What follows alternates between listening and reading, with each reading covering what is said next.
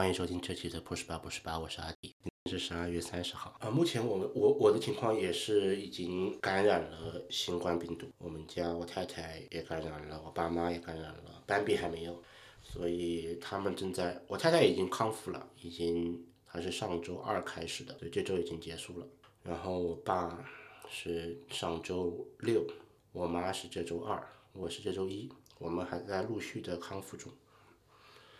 斑比一直没有感染，还挺挺好。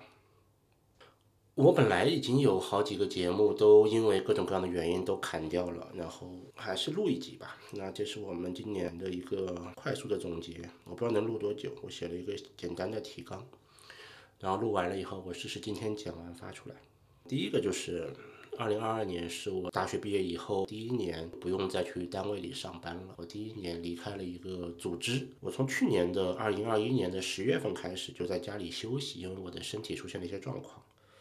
然后去调整我的作息、饮食，每天就是做家务、健身、带小朋友。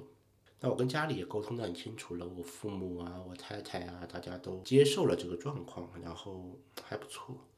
到了今年的一月初的时候，就去原来的公司完成了离职。离职完了以后呢，我就去做了一个失业登记。一月初离职，我并不能在一月完成失业登记，因为一月初的时候我已经交掉了我当月的社保，我要等第二个月，在第二个月没有缴社保的前提下，我才能去做失业登记。如果我要注册公司的话，我需要有一个地址，找办公室。那我找了一下周围的一些产业园。产业园呢也不贵，但是呢，它什么都没有，就一一个办公室以外什么都没有。那最后的结论就是，我去找了一个联合办公。那联合办公的缺点呢，就是我很难去砍价格。如果你去自己去找联合办公，他一看你是一个要租的租客的话，其实价格他就会提的比较高，他不太会给你折扣。那我找了两个联合办公以后，那对方对你付款的要求也高。啊，后来想了一想，就去找一个专门处理办公租赁的代理公司，嗯，有代理的公司的销售去帮我来处理这些。然后在这个商业模式下，他们会帮你去找到他们可以拿到的折扣。对我来讲，整体的拥有成本和可以选的范围和效率都会很高，就很快。在我找到了一个代理以后呢，他一共花了半天的时间带我看了四个办公室，然后我就快速的决定要租哪个了。我选在了东方之门啊，就是苏州的那个金鸡湖边的秋库大楼，那还是一个挺挺好的一个建筑。在它的楼上找了一个联合办公，然后找了一个不错的工位。啊，在当时来看，我觉得那工位还挺不错的。它离茶水间很近，离卫生间很近，周边上没有人，前面有桌子可以放东西，整个都非常不错。然后开始折腾我的公司注册。然后我就开始把我陆陆续续的一些办公设备都搬到工位上。那我原来办公室的那些呃扩展的屏幕啊，我的杯子呀，我的一些支架呀，我的各种各样的东西都开始往工位上搬。注册公司就是各种各样的文书工作嘛。那本来是可以找一个代理公司来做的，那因为小微企业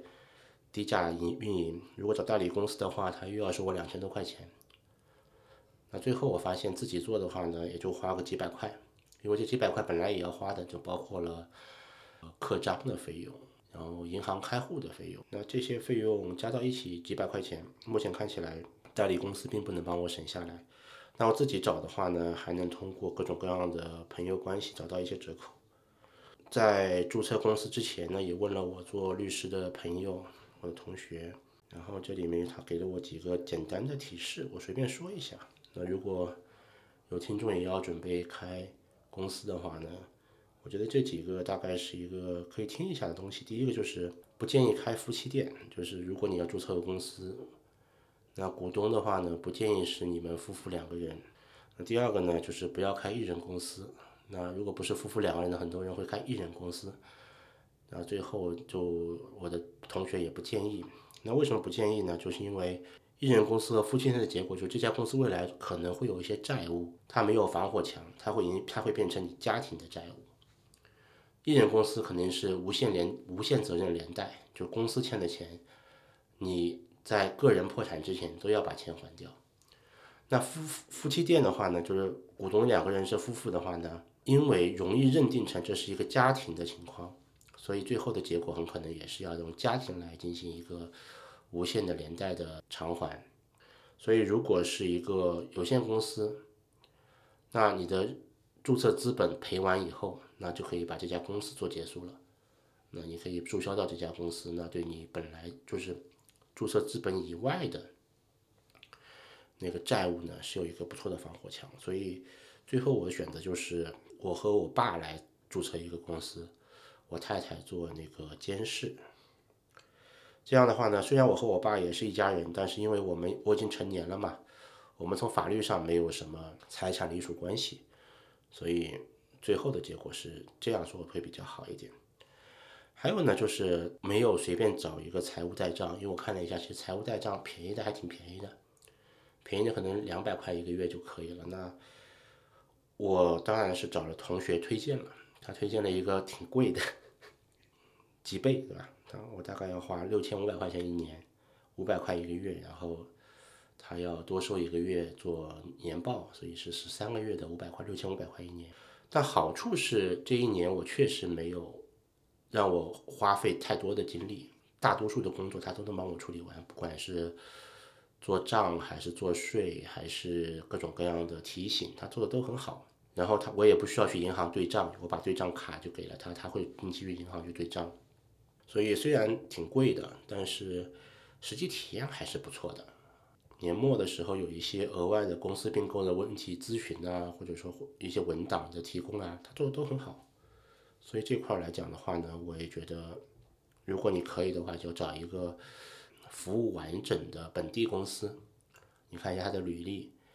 而不是去找一下所谓的连锁机构。现在我看到连锁机构可能平台还不错，然后品牌还不错，但是因为大环境的不好嘛，这个机构的。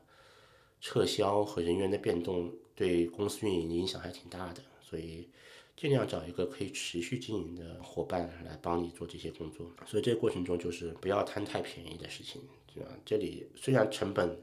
是一个问题，但是如果太抠成本的话，会影响效率。那还有一个呢，就是如果办了一家公司的话，你还是要花成本，那对应的就是不赚钱这件事情对你影响大不大？对于我来讲的话，这两三年我觉得不赚钱都就是没有额外的收入都是可以接受的。那家里也沟通清楚了，我自己也不会觉得难受，那就还好。但是事实上不是每个创业者都这样的，很多人创业者一睁眼就面临着一些成本的考虑，你要发工资，你要付房租，你要付水电，所以赚钱很着急。那在这个二零二二年这个环境下面，啊。还是挺辛苦的，还是挺辛苦的。那最后呢，就是我算了一下，这一年我开工资花了多少钱吧。房租我花了一万五，六千五百块钱的财务公司那两万一千五。我的开业成本大概是一千块钱，包括各种各样的买东西、注册公司的费用、刻章的费用、银行的开开户的费用，打上一千块钱。然后这十二个月里面呢。还有一些零零碎碎的公司的费用，啊，买一些设备啊什么的，那这些就不算了。那硬的成本啊，就这些，还算能接受，因为起码这一年我有一个地方可以去，呃，我每天可以到办公室去工作，而且我也可以在办公室里完成我的一些剪辑和录音的工作，可以写东西，可以思考，哪怕可以在我的工位上看会儿美剧或者刷刷网页，那这都是一个。我觉得还挺需要的空间，因为我现在住的地方呢，我没有办法放桌子，话就单纯是一个家庭嘛，没有做一个工作空间的位置，因为小朋友一定会跑来跑去，所以都不适合。那起码这一年我有一个地方可以做一些嗯专注的工作的时间的空间，我觉得还挺值的。那这一年来讲的话呢，对我最大的一个影响是我确实这一年是完全在陪伴比了，就是我有很充分的时间和小朋友在一起成长。那他的幼儿园是这样子，就去年幼儿园九月一号他进入幼儿园上托班了嘛，所以去年还挺美好的。啊，九月份入学，十月份的时候他放了假，我们出去玩，然后他还能去，他们还做了图书周，就其实是呃万圣节嘛，那因为万圣节嗯听起来不好，他们选择叫图书周，就小朋友可以 cos 一本绘本里的人物，和万圣节很像，但是它不是万圣节。然后，斑比妈妈还去班级里面帮忙打布置教室啊什么的，这些都不错，都挺好。然后最后一天的时候，他们还去了学校的礼堂做了一个表演，给他穿了很漂亮的演出服装，他们在舞台上载歌载舞，做了直播。我们不能去现场看，但是他们有做直播，然后还有一些图片，一切都还挺开心的，小朋友的体验感也很好。但是今年。嗯，过完春节以后，就遇到了一些问题，就是今年二月十四号开始，就春节还没有过完嘛，二月十四号开始就出现了疫情，所以他就一直没有再开学了，直到六月份才去开学。那六月开学了三周，开学三周就放假了。那这三周里面还有很多同学也没有来上学。那托班的同学们。相处了，其实就是去年的一个学期，今年的一个月，有好多小朋友就离开苏州了，有些小朋友去了国外，有些小朋友去了云南，有些小朋友回了上海。那留下的小朋友呢，会升入新的年级以后呢，他们也被打散在各个班级里面，因为这个幼儿园托班只有两个班，但是到了小班就 K one 的时候，他就有七个班了，他就七个班了。今年好像是六个班，有六个班以后，每个班就只有两三个，呃，在呃这个学校上过托班的小朋友，他们我觉得像一个种子选手一样，就分布在每个班级里面去。这样的话，老师就有一些小朋友是熟悉作息的，就不用太辛苦。唉，那进入小班以后的话呢，我们大概又花了。一两周的时间吧，他就开始习惯了。因为去年我们已经经历过了那种要上学不上学、不肯去幼儿园的情况，今年他就还挺接受上幼儿园这件事的。虽然他还是要问能不能不去，但是如果他确定要去的话，他还是挺接受这件事的。所以每天我都能去送他上幼儿园，去接他放学。啊，从推车推着去。到他能自己踩着滑板车去，到我开着电瓶车，他坐在我的电瓶就那个 scooter，就是拖踏板车的前面的空间站在上面，我们开车去，都挺好。就是下下午放学的时候，我们也可以在校门口等他出来，然后他会告诉我今天他看到了什么，经历了什么。整个还不错，然后我们可以在放学以后再去别的地方玩。我们去各种各样的公园，去体育，去奥体的游乐场去上课。所以这一年是我看过最多的夕阳和彩虹的一年。我在他放学的时候看到了好几次的彩虹，然后几乎每天都能看到夕阳和落日、晚霞。所以是真的还是一个挺快乐的情况，嗯，所以在这个春天的时候呢，因为疫情的关系，我们在家里待了三个多月吧，对，三个多月，二月份到五月份底，三个多月。那最大的问题就是三月份的时候，号称要封城的时候，我们要去抢物资。那我们从三月份开始去。每个超市去买东西，在线上买东西，去确认家里东西够不够，然后去 Costco 买东西，采购物资，这是一波。我觉得当时还挺紧张的，但最后因为准备充分和我们已经讨论了好多次，还算比较容易的就度过了这段时间。相对于我们在上海的朋友来讲，我们还算容易，因为。我也买到了冰柜，我也把冰柜填满了。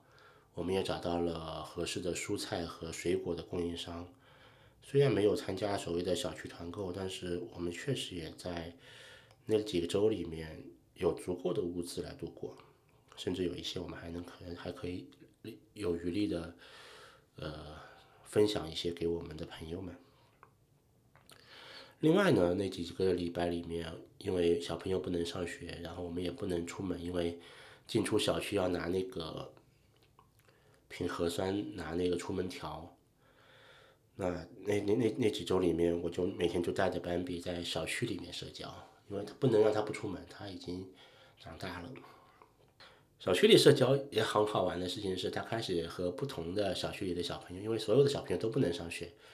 所以在小区一个挺大的小区里面，他开始尝试着去交朋友，和别人一起玩。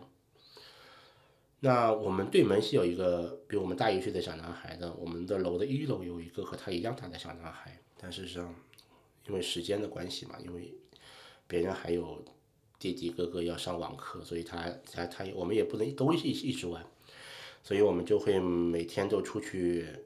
看看运气，对吧？能不能和和那个小朋友一起玩？那小朋友的社交呢，就逐步逐步的开始了。他开始跟人打招呼，他开始问我们能不能一起玩呀？然后很多时候呢，由于我们是新搬来的客户住户，他们已经有些小朋友是一起玩很久了，也就也不带他。那慢慢的，他就找到了办法，就是他每次出门的时候，就带好多辆小汽车，然后让我帮他拿个小包放好，放了好多辆小汽车，然后他去玩的时候呢，看到了一个小朋友，就从我这里拿了小汽车，不由分说的先塞一辆小汽车在小朋友的手里，你玩这个吧，然后再把小汽车分给好多个小朋友，那小朋友遇到新的玩具都很开心嘛。就一起玩了，然后他就可以和别人一起玩，然后当别人要走的时候，就会别人也会很有礼貌的把小汽车还给他，所以呢，他就养成了路径依赖，在那几个礼拜里面，他每天都要带着很多小汽车出门，甚至有有甚至到了一种程度是，他没有小汽车就不太好意思跟人打招呼。慢慢的，慢慢的，我们也发现他开始有那种。更成熟的社交的逻辑，他知道什么样的小朋友是可以一起玩的，以及如果是特别大的大一点的孩子，开始有那种打打闹闹和比较粗口的状况出现的时候，他也知道这是不对的，然后呢，要拉着我离开那里。啊，他本身班比还是一个很谨慎的小朋友。另外呢，在望风的时候，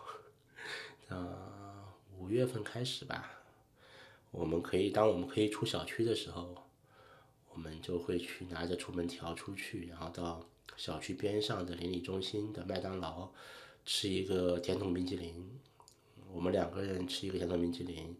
拿几把勺子，然后一勺一勺蒯着吃，还挺开心。还有呢，我们也可以在望风的时候去看到落日。所以有一个角度是邻里中心的有一条巷子，巷子的。远处是可以看到摩天轮和落日的，所以昨天我们去玩的时候，斑比还跟我说，这个地方是我们一起看过落日的地方，就还不错。就是起码虽然大环境很差，但是起码我们在和小朋友的相处过程中，或者说我们让小朋友的体验感来讲的话呢，还好一点。但是我们今年就没有怎么去一些游乐场玩了。我买了好多游乐场的券，最后也是退掉了，或者是送人了。然后到了夏天的时候，大概是在七月份的时候，我们就开始想准备着给他找一些培训班，因为暑假期间，他总是要每天要去上一些上一些培训班。然后他也三岁了嘛，他马上就要想上小班了，他是可以听懂指令了，能配合动作了。所以我们也要开始准备给他上日常的一些培训班。所以妈妈就给他开始找各种各样的试课，然后我们讨论一下做几个培训班，最后的结果就是一个礼拜可能要上四个培训班。就周一到周五我们可以留一天，比如说礼拜二去爷爷奶奶家，那其他的四天呢，我们希望他能在放学的时候都有一个培训班可以上。然后在周末的时候我们就不安排了，他就可以在家里和我们一起去外地的。呃，酒店玩一玩呀，或者说我们自己带他去动物园或者是公园玩一玩。那最后呢，结果就是我们确实是这么安排的。我们周一的时候有一个粘土课，周二休息去爷爷奶奶家，周三是一个美术课，周四呢是一个体能课，周五的时候呢是一堂积木课，这是最初的一个设计。但没有过多久呢，粘土课那家机构就倒闭了，啊，我们交的课钱也没有回给我们，所以这里还有几千块钱的损失。周五的课程呢，有些他喜欢，有些他不喜欢，所以最后呢，我们把它变成了一个周六的，呃，积木课，周六的一个类似乐高的一个科学课，一些自然科学和和积木相结合的一些课程。那个课程是一个，呃，一点五小时的九十分钟的课程。大多数课程都是四十五分钟到一个小时，那那个课程是九十分钟的课程。当九月份正常开学以后，一切都还是挺快乐的，就是我们有正常的生活了。九月份、十月份我们有一个正常的生活。九月份的时候，我们还找到了一个时间合适，然后价格不高、人也很好说话的阿姨。那我们找到了这个阿姨，她可以来帮我们打扫屋子，做一下清洁。还有可以帮我们做饭，所以在这样的一个典型的一天，大概这样子的，我们大概会在七点半到八点钟的时候起床，我大概是八点钟的时候醒，八点钟以后起床以后的话呢，把斑比进行穿戴整齐，帮他刷牙、洗脸、涂脸，然后呢喝牛奶，喝完牛奶以后穿衣服，然后穿了外套以后的话呢，我们去上学。他今年的幼儿园的课程是九月九点钟上课，所以我们就要在九点钟之前把他送进班送进学校就可以了。去年是八点半，那今年是九点。我觉得是因为呃交通还有一些其他的原因，放到九点以后呢，我们觉得也挺好的。那九点钟把他送到学校以后，一般是我送过去，然后我就回家把太太送到地铁站让她去上班，我就直接去麦当劳。吃个早餐，吃完早餐大概是九点半、九点四十的样子呢。回家，回家大收拾屋子，把床铺了，把衣服洗了。因为出门的时候早上起来我就会把衣服放洗衣机里洗掉，这时候就洗完了，把衣服晾掉。那有的时候如果天气好的话呢，就去天台把我们的床单被套也晾好。然后这些都弄完了以后，大概是十点、十点二十。就家里做一些简单的清洁，吸尘，用戴森把床上的一些呃头发呀或者一些小灰尘呀吸掉。啊，我觉得这个如果我以前没有做过，我不知道今我我是在去年开始才这么做的，确实还挺值得做的。就是你用戴森的那个吸床的那个吸头吸一下床单，你就知道还挺多灰尘的。所以今年这么做了以后，斑比确实没怎么咳嗽了。嗯那这时候就到十点多了，十点多的时候我就去办公室了，开车或者地铁去办公室。到了办公室以后就开始上网或者写东西，或者录播课，或者讲播课，或者呃放空。反正我我我还是要把那边打发一点时间。到了三点钟，三点钟的时候开始收收拾好，回家，先回家，然后把天台上的床单被套给收了。放好，然后如果阿姨在呢，每天每个礼拜一、三、四、五，一三四五的时候，阿姨会来帮我们做饭。那这时候他已经屋子已经打扫好了，然后开始做饭了。我把被套、长收单收拾好以后呢，就去班比的幼儿园去接他放学。他在四点零五分的时候会放学，放完学以后，我们就去对应的。呃，培训班的地方可能是在小区边上的营业中心，可能是在奥体，可能是在青少年活动中心，反正都是一公里以内的地方。然后我们去让他上一节课，啊，上完课以后呢，我们可以去玩一会儿，或者如果天黑的早，到秋天、冬天的时候天黑的早的时候呢，我们就回家吃饭。每周二的时候可以去爷爷奶奶家，那这样的话他在爷爷奶奶家玩一会儿，再吃完晚饭。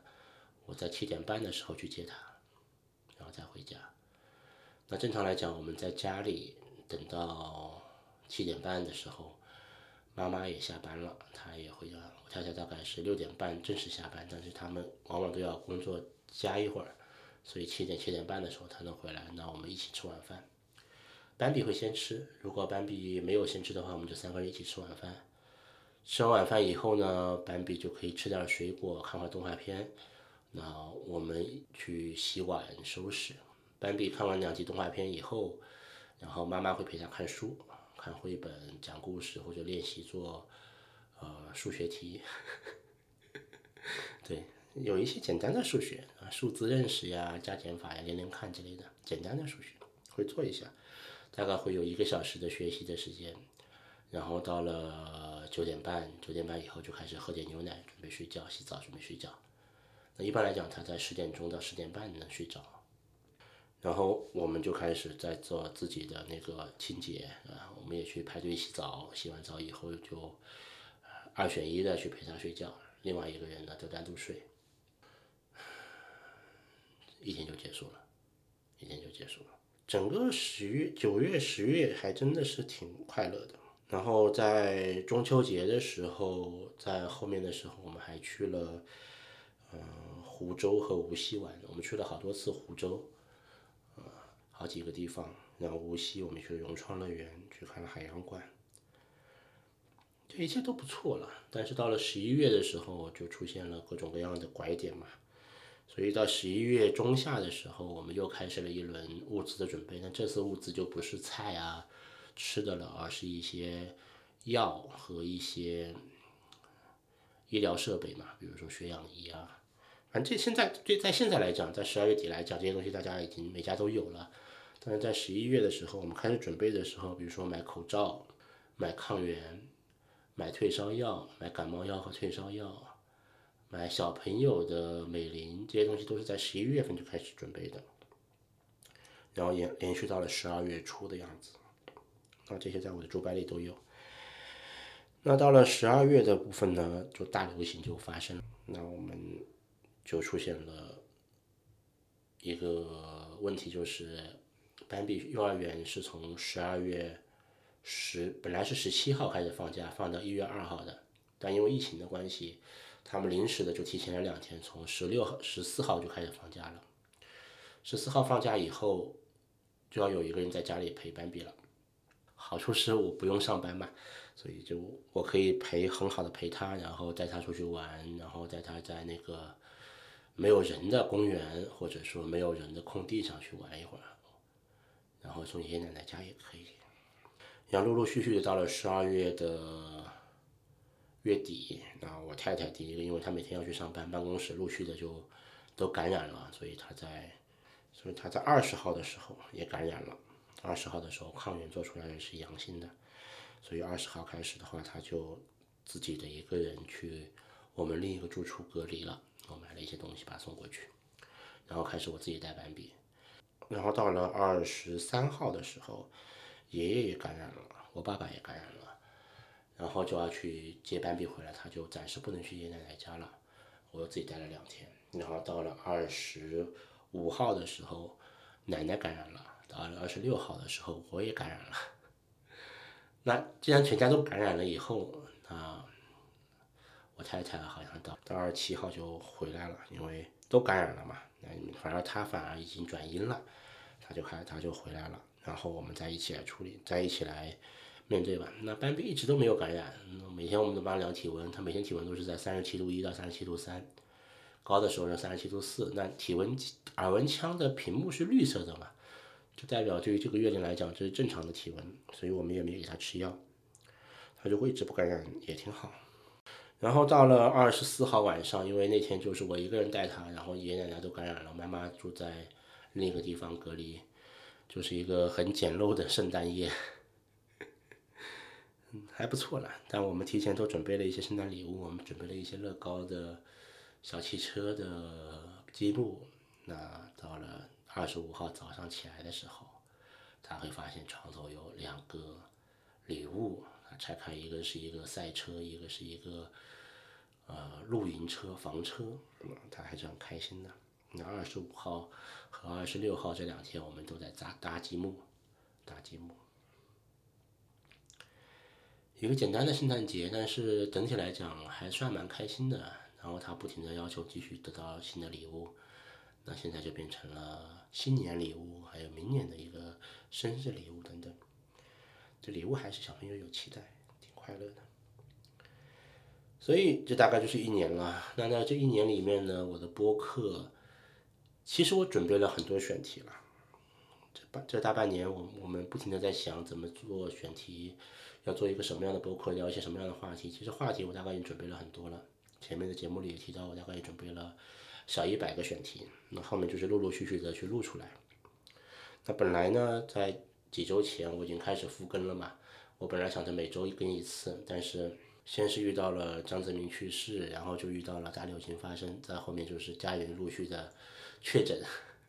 这个确实也不适合再发节目了，所以就停了几个停停了两周吧，停了两周，本周是第三周。另外呢，其实从年初开始我就一直在录音嘛，其实录了大概十几集不到二十集的节目，那我都觉得自己不是很满意，所以今年放出来的那两期呢，是我觉得相对满意的，相对满意的，还有一些我都会在明年重新录，重新录了重新发。那有些选题的时效性过去了，那就那就算了，没关系，反正我有的是选题，慢慢做。所以这一年虽然发的很少，但其实我确实有花很多的时间和心思去构思和搭建，还有选题的撰撰写。我大概慢慢来吧，在二零二三年的时候陆陆续续的发，我争取确实能做到周更。那竹白的部分呢，我们从我是从从年初的时候开始准备，然后一直和那个竹白的李琦有沟通，然后他后面收费的部分完成了以后。那我们也开始完成了收费的认证等等，呃，已经写了一些了。那看了一下，今年其实有不少的朋友去订阅了，而且有一些朋友订阅周付费了，嗯，非常感谢他们。嗯，整体来讲，付费还还比我比我预期的还好一点，比我预期的还好一点，所以我后面会继续的好好的写，请各位放心。另外呢，那篇关于眼镜的竹白呢，我看了一下数据，其实是在上个月的时候是有点爆的，超过了六千多次订阅了，超过了六千多次浏览，而且大多都都不是订阅的用户浏览的，就是在互联网上叫极客呀，其他地方来嗯过来浏览的。我觉得可能确实是有用，而我也觉得那篇文章的质量是不错的，所以在一月一号以后呢，我会把它变成一个。呃，它本来也是收费的，但是收费的线很低，它只在最后两个推荐的商家里面加了收费的线。那我会把收费的线拉高一点，拉高一点，然后，二零二三年主白的会员的费用就不变了，会员的费用就不变了，不维持住这个费用了。所有在二零二二年订阅的朋友呢，我会帮他延长一个月的订阅期，算新年礼物，谢谢大家的支持。好了，最后呢，就是在我们今年的一个为明年的准备吧。我昨天已经完成了一些工作了，我在现在已经换了一个新的办公室。这个办公室是一个有非常好的景色的一个窗边的景色。我在我的座位上能看到远处的湖，能看到地标性的建筑有两个，它远远的对着我去年的办公室，对吧？然后这里的离班比的学校也很近，我开车过去只要六分钟就能到他的学校，然后离家里也很近，然后离我的健身房也很近，健身房就在隔壁楼，走着去就可以，走五分钟就能到。所以这个工位我觉得我非常的满意。然后我在十月份的时候就开始准备这个工位了，十月份的时候就签约签掉了，十一月份把钱付掉了。然后昨天去了那个行政服务中心，完成了公司的迁址。那理论上来讲，到元旦后吧，我就拿到新的营业执照了。另外呢，我在二零二一年的时候呢，呃，找了健身房。从九月份开始，九月底开始，我就开始去日常的健身。从日常来讲的话呢，我是会在下午的一点钟到三点钟去健身的，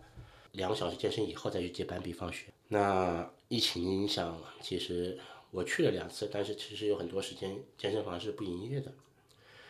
那我们可能要重新去签约一下，我会把健身房续一下。我也跟那个健身房的人员沟通过了，重新的去续约健身房，然后呢继续调整我们的生活节奏，就是满满工作一整天的这个节奏啊，已经过去了。我大概只需要每天工从十点钟工作到一点钟，大概工作三到四个小时到两点顶多，然后就可以去健身，健完身以后就直接去接班比放学。我希望明年会有一个更连贯的、更高效的体验吧，就是我可以对家务做得更好了。我现在已经慢慢的已经很熟悉如何做家务了。然后呢，如何把斑比的这些课外班的时间再穿得更好一点，然后陪他，因为他明年就四岁了嘛，我们可以早上起来去跑步了。所以生活可以做得更丰富一些。继续调整我们的生活节奏，把身体的状况再调整好。虽然这两年是很辛苦的两年，但是对我来讲是新的机会，一切都会重新开始，和我过去人生经历过的东西都不一样。我只需要对自己负责，对交朋友负责，对家庭负责，然后大家对我都更宽松、更宽容，我们有更多的时间去处理内心的一些问题。我觉得是很好的机会，好吧？这些是我二零二二年的一个快速的总结。那还有一些想说的，比如说我们这二零二二年以后的一些消费啊，一些新的经历啊，还有还是有一些的。我在之后的重新录的节目里面来说吧。今天就先到这里。非常感谢你的收听，这是不是吧不是吧，我是阿迪，我在中国江苏苏州，祝你新年快乐。